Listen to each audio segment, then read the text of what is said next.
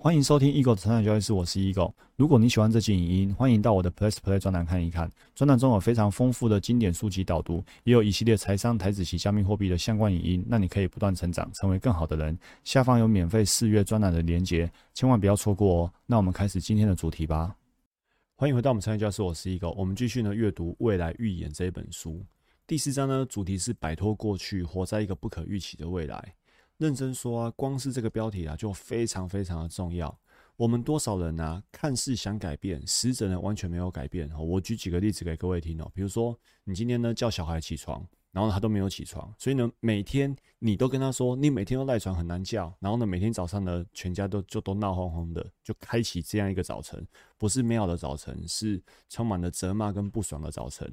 好，或者是呢，呃，先生呢？呃，可能喝醉酒了，然后回来了，然后就开始跟他吵架，每天每天都给我加班，每天都给我喝个烂醉，然后又吵架，哦，或者是呢，呃，老夫老妻的，哦，逢年过节，然后要拜拜的时候，哎，等不赢一尊，哦，就开始玩 gay，哈，一忙的心情就差，然后呢，小节小吵，大节大吵，然后一吵呢，吵二三十年，三五十年，然后呢，就会说，你看每次你都这样，哈，每次过年过节你都不起来帮忙，哈，都睡到七晚八晚的，类似这样。所以呢，很多人呢都活在一个可以预期的未来，就是其实呢，你今天看到他这样赖床起床，不用问你就知道明天肯定又会这样，他明天不会提早起床的。然后呢，你也是用一样的方法去责骂他，把他叫起床。所以呢，今天我们想要改变呢，我们必须摆脱过去，活在一个不可预期的未来，而不是活在一个不断重复的未来。哦，如果你说那个不断重复是一个良性循环，那我们当然要。继续下去，但是呢，很多人呢都其实是活在一个负负向的循环，然后呢，活在一个可以预期的负向的未来哦，那这样子呢就永远无法改变。所以虽然你说谁不想要改变呢？如果儿子可以早点起床，我当然觉得很开心啊。但事实上是你并没有为此做出任何的事情，任何改变。就很像我们我们说交易好了，又凹单了，又凹单了，谁想凹单啊？可以不要凹单，我也不想凹单啊。但是呢，你已经活在一个可以预期的未来，因为呢，只要那些情境一出现，你的凹单的行为就会出现。那怎么办？我们就必须改变，要摆脱过去，活在一个不可预期的未来。好，第一个主题呢是专注当下。他说呢，已经有太多统计数据显示了哈，人们呢是很难专注于当下的。哦，尤其呢现在手机、平板又这么的那个人手一机，然后网络随时都有。所以动不动就会开奈，动不动就会开 IG 或者是 FB 等等的，哦，然后动不动就会开始打手游，所以你很难专注于当下，哦，就很容易被分心了。即便在工作，都很容易被被分心。那从量子方式的，从量子方式来诠释呢？作者说，在当下，所有的潜能呢，同时存在于量子场当中。哦，一旦我们专注当下。投入那一刻就可以超越时空，使得潜能成为现实。好，这个是复习的概念哦，就是说，原本量子场中的量子啊是充满无限几率的，它什么事情都会发生。但是呢，因为观察者效应，只要你把意念、把专注力放在那个特定的事件上面，那原本的无限几率就变成单一几率，它就会出现。因为你观察了它，你把意念放在上面，所以呢，你就可以使得潜能成为现实。反之呢，如果深陷过去，那新的潜能呢就都不会存在哦，因为呢，你一直想到的是旧的事情，没有任何新的改变。那问题来了，当一个人呢，他试图要去改变哦，他想要改变，但是呢，我们思维的反应或或身体作为的反应啊，这些反应呢，就像一个上瘾的瘾君子一样，他已经沉迷了，他沉迷于种种化学生存状态中。所以呢，这个时候呢，你你只是意念有一点点想要改变，但是你整个身体都已经习惯过去的那样一个节奏、那样的环境、那样的化学化学反应、化学生存状态。所以你会发现，你的身体呢不受大脑控制。当某个事件触发了跟原始事件相同的化学反应的时候呢，身体就会再次体验相同的事情，于是不断的循环。举例来说，比如说你。呃，曾经跟最亲爱的人去某个风景去看风景，然后呢，那个亲爱的人真的是离开人世了，离开了你了。然后下一次你又来到那个风景区的时候，就会触发跟原始事件相同的化学反应，所以你就是再次体验，体验什么？体验难过。去一次难过一次，去两次难过两次。哦，有些人是哎很喜欢吃什么什么口味的面，但是只要一吃到这碗面，就会触景伤情。好，因为呢。身体再次体验相同的悲伤的事情，于是不断循环，走不出来。好，那循环的运作逻辑是这样子：，就是有一个经验呢，带着你的情绪的纠葛在里头，然后你对这个经验呢有特定的想法，然后这样想法呢会变成你的记忆，因为你不断的想，想久了，它就让你记下来了。然后呢，你在脑里面呢重现这个记忆，然后呢就会产生相同的情绪。于是呢，你反复的去想这些事情，这些记忆、想法、情绪融为一体。于是呢，潜意识呢记住了这样的情绪，并且也被制约了。所以你看，它是循序渐进的哦。先有一个经验，带有一些情绪，然后呢，针对这个经验情绪呢，有一些想法。这个想法不断的想，变成特定的记忆，然后呢，最后呢，他们就成为情绪，又融合在一起。意识心虽然有意愿专注当下，但是呢，你的潜意识跟身体呢，活在过去。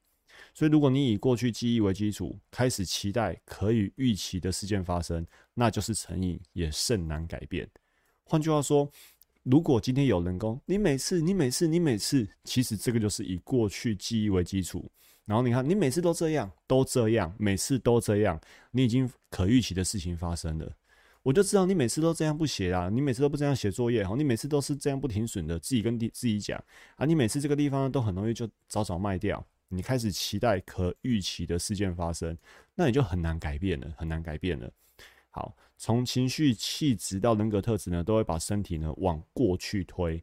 今天我们提到身体，是因为身体也有神经元，身体也有细胞，细胞外面也有一些蛋白质，它会接受这些化学反应的讯号。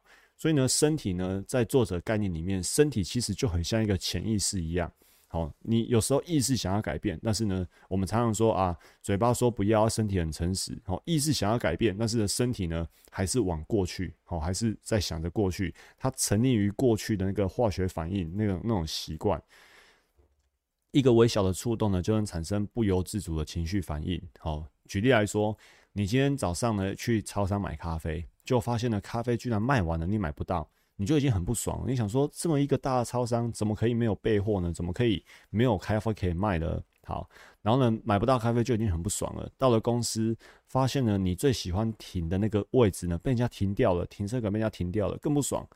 然后呢停好车的要上班的要按电梯，好，你你的办公大楼可能在十五楼，结果你发现呢前面一到十四楼、二到十四楼的位置都被按满了，等于说你每一层楼都要停一次，哇，你不爽，这电梯到底要搭多久？好，所以呢，这些小小的触动就会让你产生很多负面的情绪反应。你以为你现在呢只是暂时的心情不好，很快就会过去。那作者告诉我们，心情啊，它是一种化学的存在状态。然后呢，这些化学物质啊，不会瞬间耗尽。也就是说，你这个心情不好啊，它不容易说，哎，一下就过了。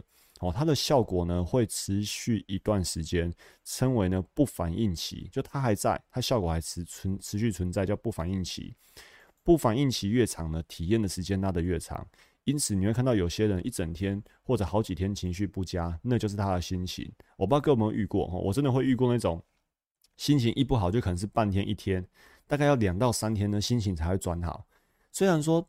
当下他可能真的知道说他当下会有一些令他不愉快的事情，但是哎，事情感觉已经过了啊，不是应该就过了吗？怎么还会心情不好？哎，真的，他就会自己继续在两三天心情不好，即便这两三天你都知道要防着他，然后都知道说哎，不要触动到他的神经，不要让他再再次爆炸，但是他就是持续心情不好。哦，所以看到这一段之后，我终于懂了哦，原来这个会持续存在一段时间。那倘若啊这样的心情持续维持下去，就反映出了气质哦。当然，这气质是中性的，有些人是哎好的气质，那有些人呢是不好的气质。有些人就是一直心情很好，嘴巴嘴上总是带着笑容。那有些人就是非常容易呢，三两天就就生气，然后呢气质就是一些那种非常易怒的，然后脾气不佳的。那就是透过特定行为习惯的表达情绪的一种倾向哦，气质呢是一种在不反应期间哦，从几周到几个月的情绪反应。那如果这不反应期呢长达几个月或几年，那这种倾向呢就会从气质呢再再升级一个层层级，变成人格特质。那其他人呢形容你呢就会像是啊痛苦的人哦，不满的人，愤怒的人，或很容易武断的人哦，这就是一种人格特质。所以从心情到气质到人格特质，好，人格特质啊、气质啊、心情啊，通常是以过去为基础。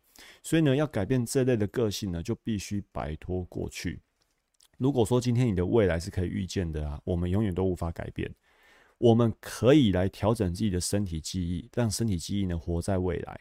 但是呢，更多的人呢是根据过去已知的记忆，甚至是沉迷于最坏情况的假设当中，活在一个可预见的未来。这句话非常的重要。我刚才提到，如果今天有人跟你说，你每次每次，你看每次第一个，你每次就是开始在讲过去的，然后你每次都这样，所以这次也是这样。你看这次也是这样，可预见的未来，那么什么事情都无法改变的。好，双方当事人所有人事物都不会改变，然后呢，他就是会继续这样发生下去。那通常这个时候都是负面的事件、负面的情绪、负面的气质、负面的人格特质。OK。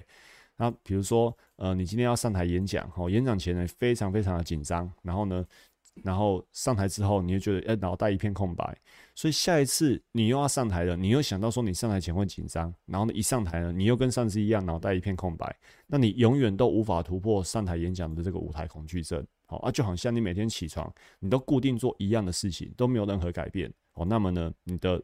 人生呢也都会是一样的，我就想到说，我以前当公务员，就十年的时间，日复一日都是做一模一样的事情。